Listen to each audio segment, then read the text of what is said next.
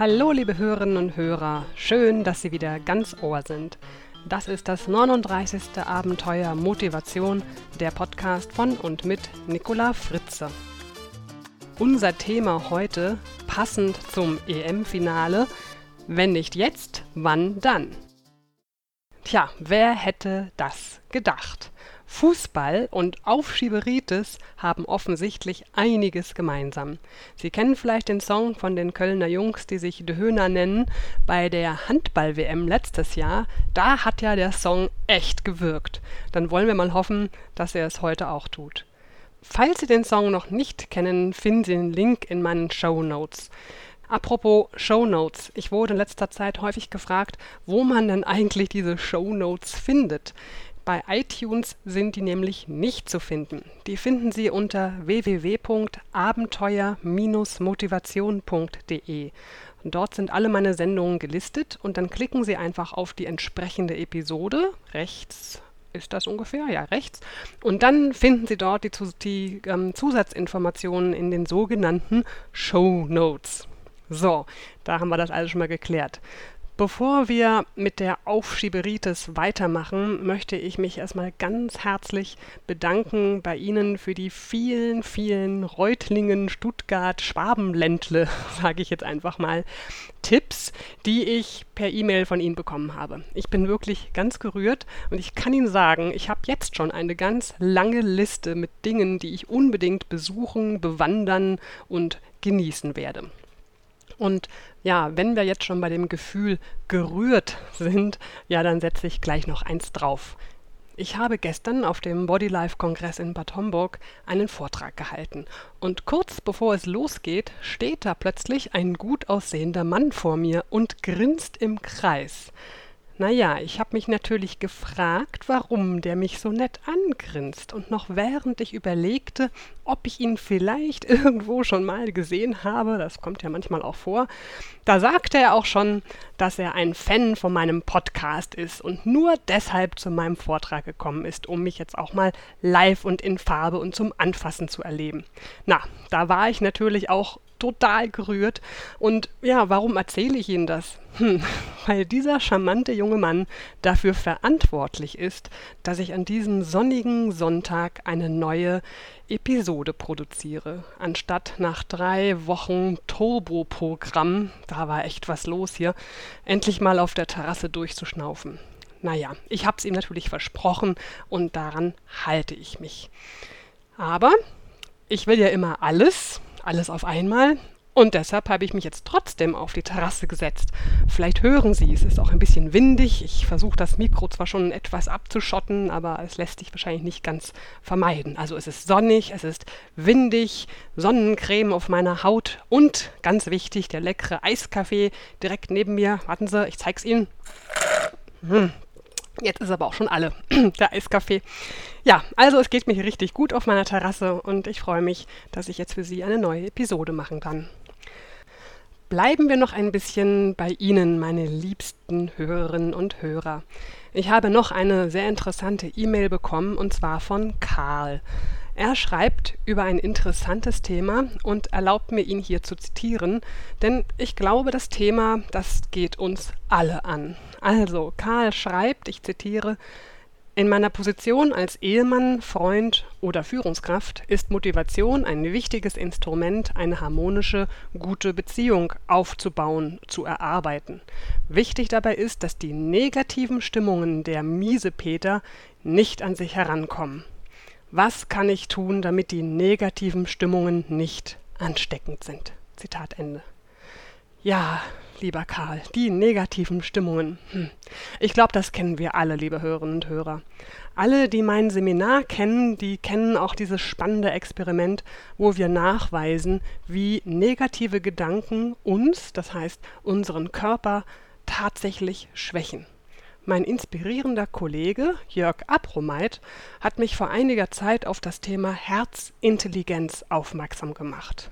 Doc Childre hat dazu einige interessante Bücher geschrieben. Den Link dazu, zu Doc Childre und seinen Büchern, finden Sie in den Show Notes. Und jetzt wissen Sie ja auch, wo die sind, nämlich bei www.abenteuer-motivation.de. In seinen Büchern kann man lesen, dass unser Herz elektromagnetische Wellen aussendet, die andere Menschen um uns herum beeinflussen. Er unterscheidet kohärente Wellen, das sind quasi die guten, und inkohärente Wellen, das sind die schlechten Wellen. Diese Wellen reichen mindestens drei Meter weit. Sie kennen das alle. Sie betreten einen Raum und sofort spüren Sie, hier ist dicke Luft. Apropos dicke Luft, hier ist auch gerade richtig was los. Ich glaube, Sie hören es. Hubschrauber, Feuerwehr. Das ist die Weltstadt Berlin, sage ich nur. Ich hoffe, es ist trotzdem alles gut zu verstehen. Also, wo waren wir jetzt bei der dicken Luft? Genau, also diese inkohärenten Wellen. Das sind quasi die Wellen, die unser System schwächen. Und jetzt ist natürlich die Frage, wie kann man sich vor diesen inkohärenten Wellen, vor diesen negativen Stimmungen schützen?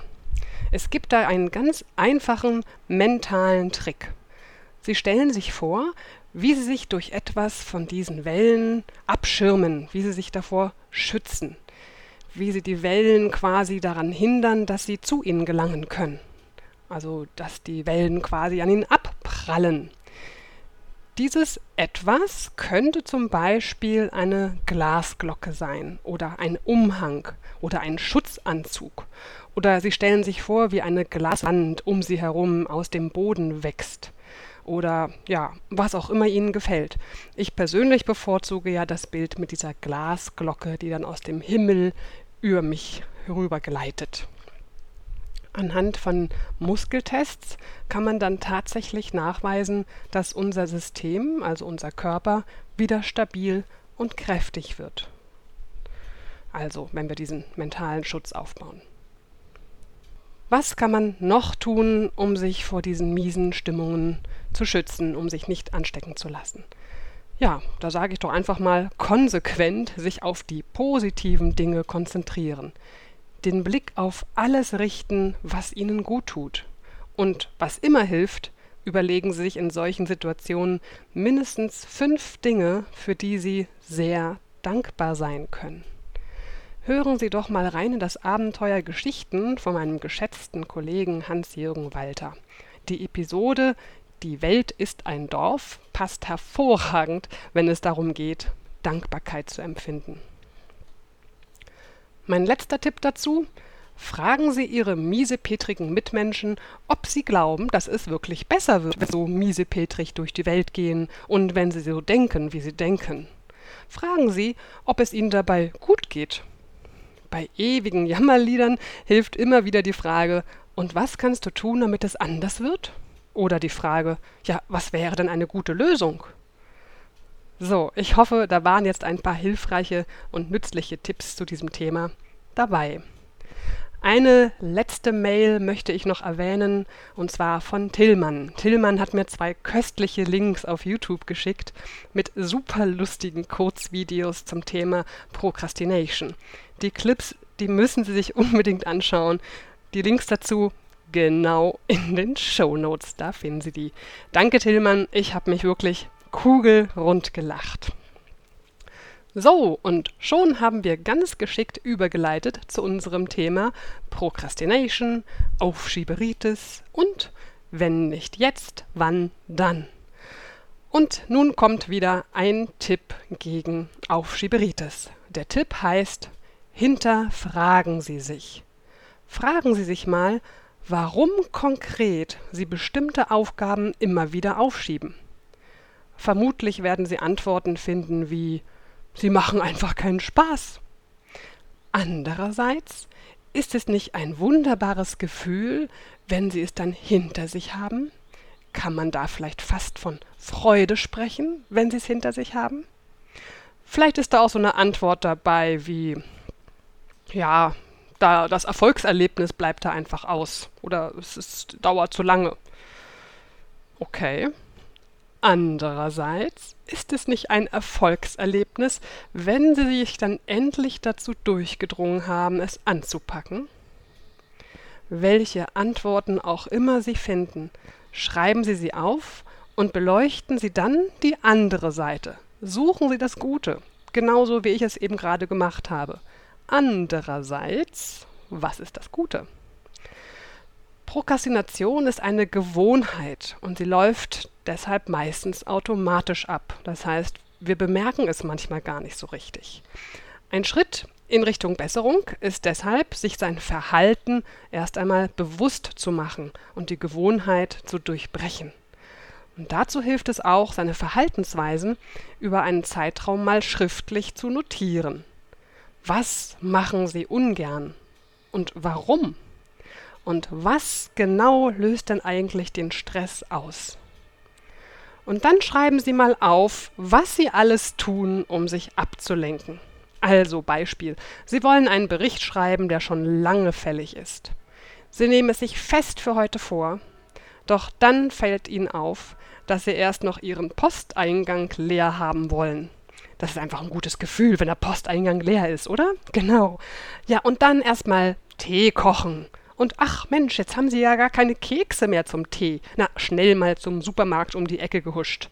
Zurück am Schreibtisch denken Sie, ach, da wartet doch noch jemand auf den Rückruf. Bestimmt wartet noch irgendjemand auf den Rückruf. Ach, richtig, jetzt weiß ich wer. Ja, und dann kommt da noch eine interessante Mail rein mit einem interessanten Link und zack, wieder eine halbe Stunde im Internet vertrödelt und so weiter und so weiter. Sie wissen, glaube ich, ganz genau, was ich meine. Richtig? Genau, ich höre Sie alle grinsen. Schreiben Sie also alles auf, was Sie tun, anstatt der Sache, die Sie eigentlich tun wollten. Das ist wirklich sehr interessant. Sie werden über die Gewitztheit, die Sie da zutage legen, wirklich staunen. Ja, und vor allem ist es auch irgendwann anstrengend, wenn Sie sagen, okay, ich muss jetzt alles aufschreiben, was ich hier tue, anstatt meinen Bericht zu schreiben. Ja, dann werden Sie feststellen, da haben Sie ordentlich was zu tun. Und am Abend haben Sie ordentlich was zu lachen. Also, wir sind wirklich ziemlich clever, wenn wir uns vor etwas drücken wollen. Und apropos drücken. Nun heißt es Daumen drücken für unsere Jungs ich wünsche uns allen ein spannendes Spiel mit natürlich siegreichem Ausgang. Wenn nicht jetzt, wann dann? Ja, in Berlin wird es dann sicherlich wieder zu einer riesengroßen Party kommen. Ich finde es einfach immer wieder klasse, wie viel Begeisterungspotenzial in uns Deutschen steckt. Die Deutschen, die doch angeblich immer so ernst sind. Mensch, können wir uns freuen, Mensch, können wir jubeln und können wir ausrasten, können wir mitfiebern. Das ist das Volk der Emotionen. Das ist Wahnsinn, zumindest wenn es um den Ball geht. Ich wünsche mir ja ganz persönlich, dass wir diese Energie auch in andere Bereiche unseres Lebens und unserer Gesellschaft transferieren könnten. Das wäre mal was.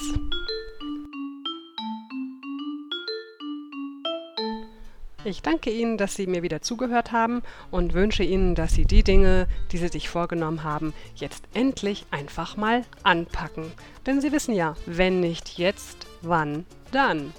Und wenn jetzt wirklich nicht jetzt, dann legen Sie bitte einen Zeitpunkt fest, wann genau Sie es anpacken und was genau der erste Schritt dafür sein wird. Ich wünsche Ihnen dabei viel Erfolg. Sie hören mich wieder im sonnigen Juli und dann endlich mit dem Thema Teenager-Motivation. Ich habe jetzt nämlich einen sehr interessanten Interviewpartner dazu gefunden. Lassen Sie sich überraschen. Alles Gute, bis bald. Ihre Nicola Fritze.